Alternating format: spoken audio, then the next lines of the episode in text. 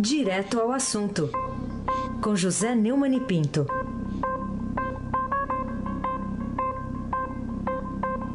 Neumani, bom dia. Bom dia. Raíssen Abac, o craque. Bom dia, Carolina Ercolim. Tintim por tintim. Bom dia, Neumani. Bom dia, Almirante Nelson Var.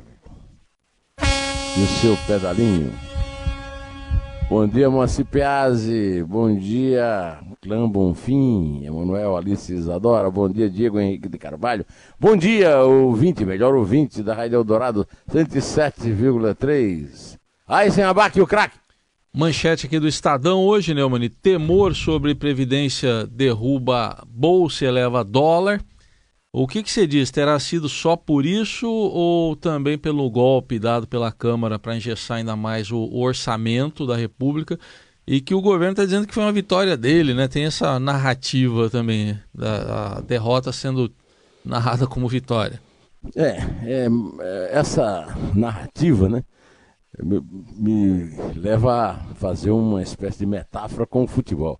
É como se a Confederação Brasileira de Futebol processasse na CBF a Copa 2014, dizendo que na verdade foi o Brasil quem ganhou de 7 a 1 da, da Alemanha e que, portanto, tinha que decidir o título com a Argentina. Né? A verdade é que o Ibovespa, o principal índice da Bolsa de Valores de São Paulo, caiu 3,7% ontem, para 91 mil pontos. Essa Carolina, é a segunda maior queda do índice desde a greve dos caminhoneiros em 28 de maio de 2018, quando a bolsa caiu 4,49%. Um tombo, né? Tá para chamar de tombo. É, mais do que um tombo, né? Despencou, na é verdade. É uma coisa que realmente vem na contramão de um movimento de ascensão que até agora o mercado tinha mostrado muita é, simpatia, muita esperança em relação aos resultados do governo Bolsonaro.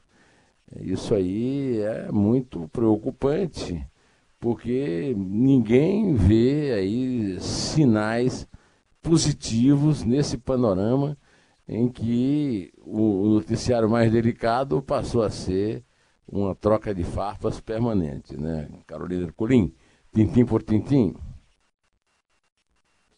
Muito bem. Ô, Neumani, ainda queria saber de você o que, que, ficou faltando você comentar ontem quando denunciou aquele assalto à mão ar ar armada com que a... Câmara... Desarmada. é, desarmada, vai. Com é. que a Câmara dos Deputados assaltou é, o orçamento lá da República. É porque não teve golpe militar, ao contrário do que houve em 64. Uhum. Que tem uma narrativa aí do pessoal do Bolsonaro, a partir dele mesmo, né? De que foi o Congresso. Tem uns historiadores aí de que foi o Congresso que fez aquela intervenção quando foi militar. Né? Mas eu, eu confesso que no, no, no meio da, do comentário eu, eu, cometi uma. Primeiro um engano e depois uma omissão. O engano é que, apesar de, ter, de ser líder do governo na Câmara, a deputada Joyce Asselman, pelo PSL de São Paulo, é, demonstrou juízo votando contra esse essa emenda, né, essa PEC, é, que, ao contrário do que imagina Eduardo Bolsonaro, não é favorável ao governo. Ele citou o discurso do pai e o dele mesmo em 2015, quando era uma oposição. Né? Eu até fiz um, a respeito do meu comentário ontem, eu fiz um, post no meu blog dizendo exatamente isso, os Bolsonaros na oposição. Além de Joyce Hasselman, outros dois deputados, ou seja, o, o, compondo os três que votaram contra, é, podem ser elogiados pela lucidez de, no mínimo, ter entendido que aquela era uma derrota cachapante. Né? É, a deputada é, Bia Kisses, é, também do PSL, e o príncipe Luiz Felipe de Orleans de Bragança, os três são, digamos assim, exceções na, no, num apagão que houve é, na, na, na, na, chamada base do governo na Câmara, se é que há alguma nessa votação. Aí sem abaque o craque. Ô, Neumann, a gente está falando até agora de divergências, troca de farpas, mas está aparecendo claramente que está pintando um acordo entre o governo e o Congresso, especialmente a Câmara, é, no qual se engavetaria o pacote anticrime lá do ministro Sérgio Moro, e isso aí passaria a ser até uma espécie de resgate para aprovar a tal da nova Previdência. É, uma pergunta eh, que até ouvintes já fizeram aqui para gente. Não, não é possível votar as duas coisas? Vale a pena fazer essa troca aí? Bom, a Câmara só trabalha.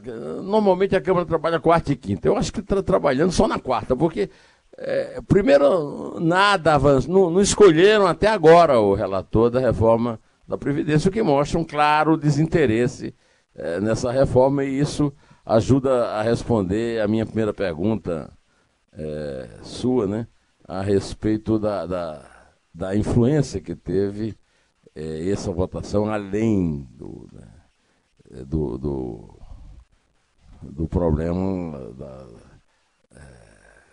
do massacre que o governo sofreu na Câmara. Né. É, o, eu escrevi um artigo, que está no, no, no blog, chama Maia atira na reforma, mas mira na Lava Jato. É que o Moreira Franco, que é o padrasto da mulher do Maia, foi preso junto com o Temer, né? E acho que há no Congresso um crime o seguinte: se o Congresso não se mexer, vai todo mundo preso, né? É, o, o, eu até hoje nesse Estadão Notícias, no Estadão Notícias de hoje, eu lembrei que o Antônio Carlos Magalhães é que inspirou a, a, brincadeira que se fazia, que é o AS do César Mata Pires, se chamava, na verdade, Obras Arranjadas pelo Sogro. Né? Agora, a, a, a soltura do Moreira Franco pode, e, e, a reação do Maia pode é, ser intitulada de Obrigado, amigo genro. Né? A verdade é que você vê claramente que os deputados, eh, principalmente agora, os senadores ainda estão quietos quanto a isso, estão armando uma autoanistia, que eu chamaria, Carolina, de mela jato. É, uma parte já começou a agir, mandando tudo que tem caixa 2 para a Justiça Eleitoral, que isso aí foi feito pelo Supremo, né? Agora, a Lava Jato só tem uma chance de, de resistir, né? É atirar rápido acima da cintura, né? É, o, o, o muro vai ser, acho que, bigodeado, como se diz no Nordeste, vai ser passado para trás, né? O Moro dançou. Eu tenho avisado isso, aliás, desde que o Moro aceitou ser ministro da Justiça, né? Agora, querer fazer reforma da Previdência, liberando a roubalheira, é a traição fundamental da representação do Congresso ao. É, do cidadão, né? O, o Congresso é a representação da cidadania. Melhor seria a gente não ter a reforma da Previdência e fazer logo o combate ao crime, principalmente o da corrupção, mas também o crime comum, né? O, o, a, o pacote da segurança pública, né? Porque é muito mais urgente. Olha, se, se eu tivesse de escolher, o melhor seria não forçar para ter a reforma da Previdência agora com esse tipo de chantagem, né?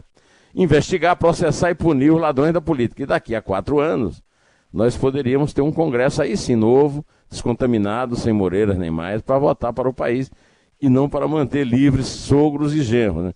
É um, digamos, um resumo do comentário que eu fiz nesse Estado Notícias que eu citei aqui, Carolina Ercolim, tintim por tintim.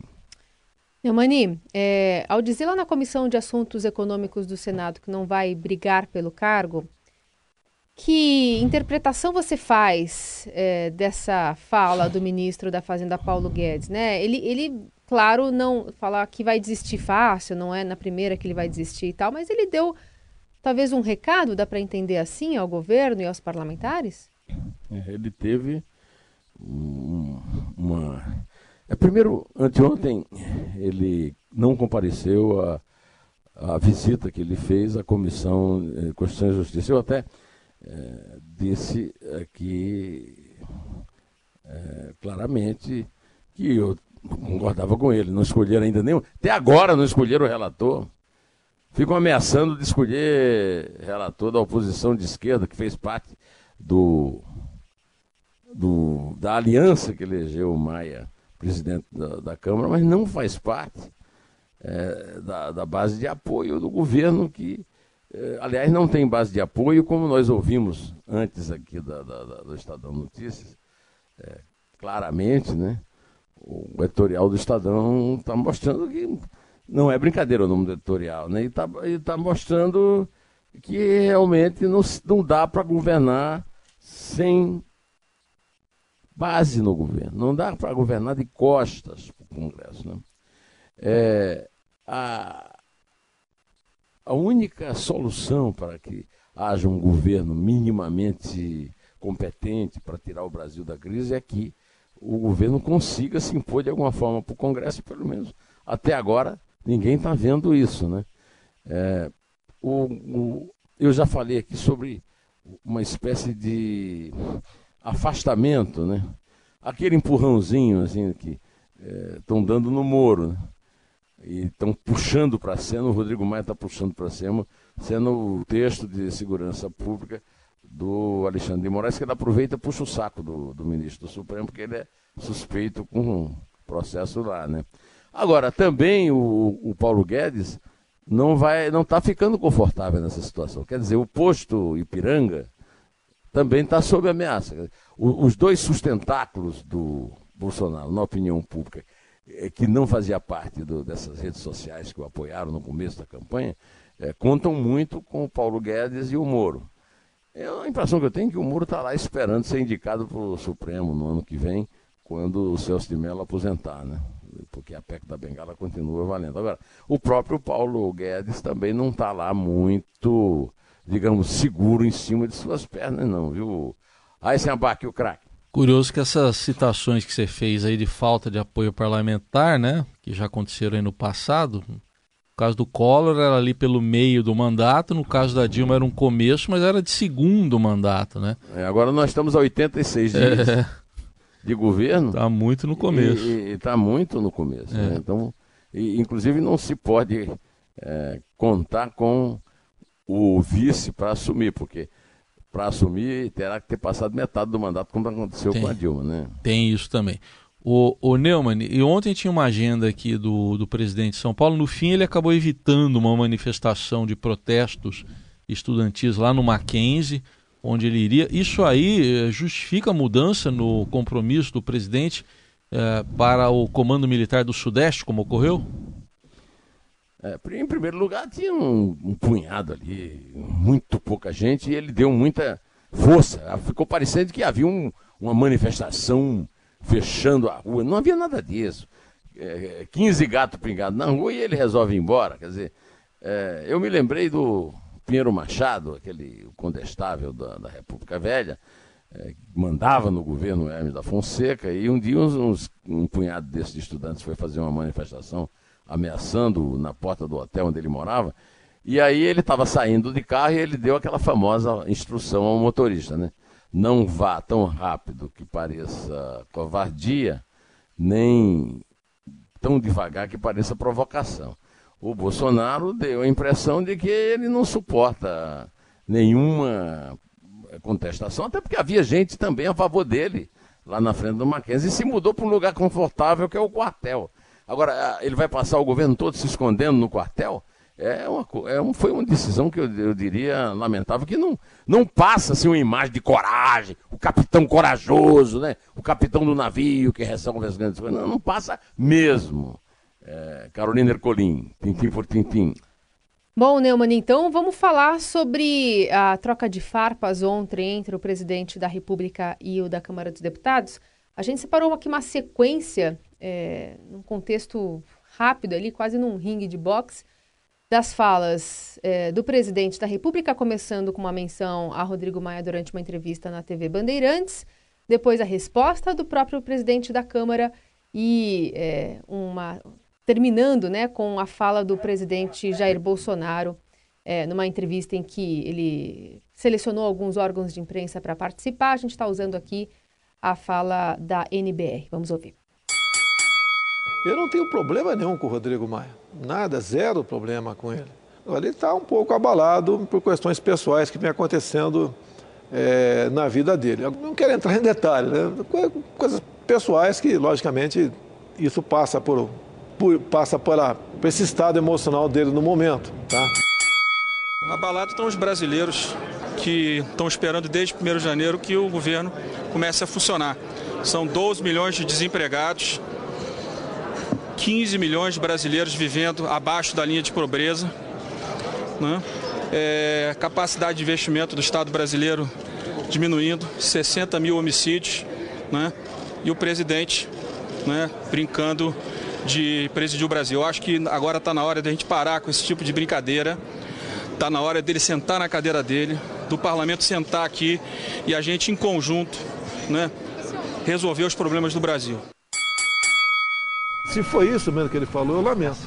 Isso não é uma palavra de um, uma pessoa que conduz uma casa. É muita responsabilidade. Brincar, vocês sabem, se alguém quiser que eu faça o que os presidentes eleitores fizeram, eu não vou fazer. Eu acho que já deu o um recado aqui. A nossa forma de governar é respeitando todo mundo e, acima de tudo, né? Assim de respeitar o colega político, respeitar o povo brasileiro que me botou lá. Não existe brincadeira da minha parte, muito pelo contrário. Quem sai perdendo nesse, nessa Gostei. luta aí, hein? É, o problema todo é o seguinte: quem sai perdendo é o país, né, é, Carolina? Porque, primeiro, nas duas primeiras falas, tanto o Bolsonaro como o Rodrigo Maia têm razão. O Rodrigo Maia está passando por um problema pessoal que eu já falei aqui, que é a prisão do seu. que já foi solto do pai da, da do padrasto da sua mulher. O, quanto à brincadeira, muita gente que eu conheço, principalmente o pessoal do mercado, por isso que eu volto à primeira pergunta que o Raíssa me fez, o pessoal do, do mercado está começando a perguntar mesmo o seguinte: quando é que o Bolsonaro vai começar a governar para valer? Bom, ele, pelo menos, Raíssa, ele começou a dar entrevista, né? Isso já é uma boa coisa. Agora, as duas primeiras fases, falas, são absolutamente verdadeiras. O que o Rodrigo Maia falou é verdade. O Brasil tem, um, tem problemas graves para resolver e não pode ficar em troca de farpa. Ah, inclusive porque não é verdade. O, o, Rodrigo Maia nunca governou o Brasil. Aliás, até governou, mas de forma indireta. Né? Quem governava o Brasil era, era, o Temer, que era o vice é, da Dilma. Né? E depois, antes dela, o, dele a Dilma e antes dela o, o Lula. Então, é, quem perde é o país. Em relação a esse atrito, alguém precisa dizer ao Bolsonaro que o Rodrigo Maia vai ficar dois anos na Câmara. Que não adianta. Que o, o assessor dele lá, o Onix Lorenzoni, esse sim ele pode demitir a qualquer hora, foi quem levou tanto ele quanto o Davi Alcolumbre para o lugar lá, na presidência do Senado. Então, não adianta ficar enfrentando, que ele vai tomar. Agora, por exemplo, a, o, o, o Estadão está dando na, na primeira página, né? É que a Câmara já está começando a pensar em votar uma é, medida né, do que vai transferir dinheiro do, do, do governo da União é, para os estados, ameaçando votar um projeto que obriga um repasse de 39 bilhões de reais aos estados. Quer dizer, ele precisa realmente começar a trabalhar. Está indo para o cinema no meio do expediente. Nada disso ajuda. E tudo isso prejudica o Brasil e nada disso ajuda. Aí sem abaque o craque.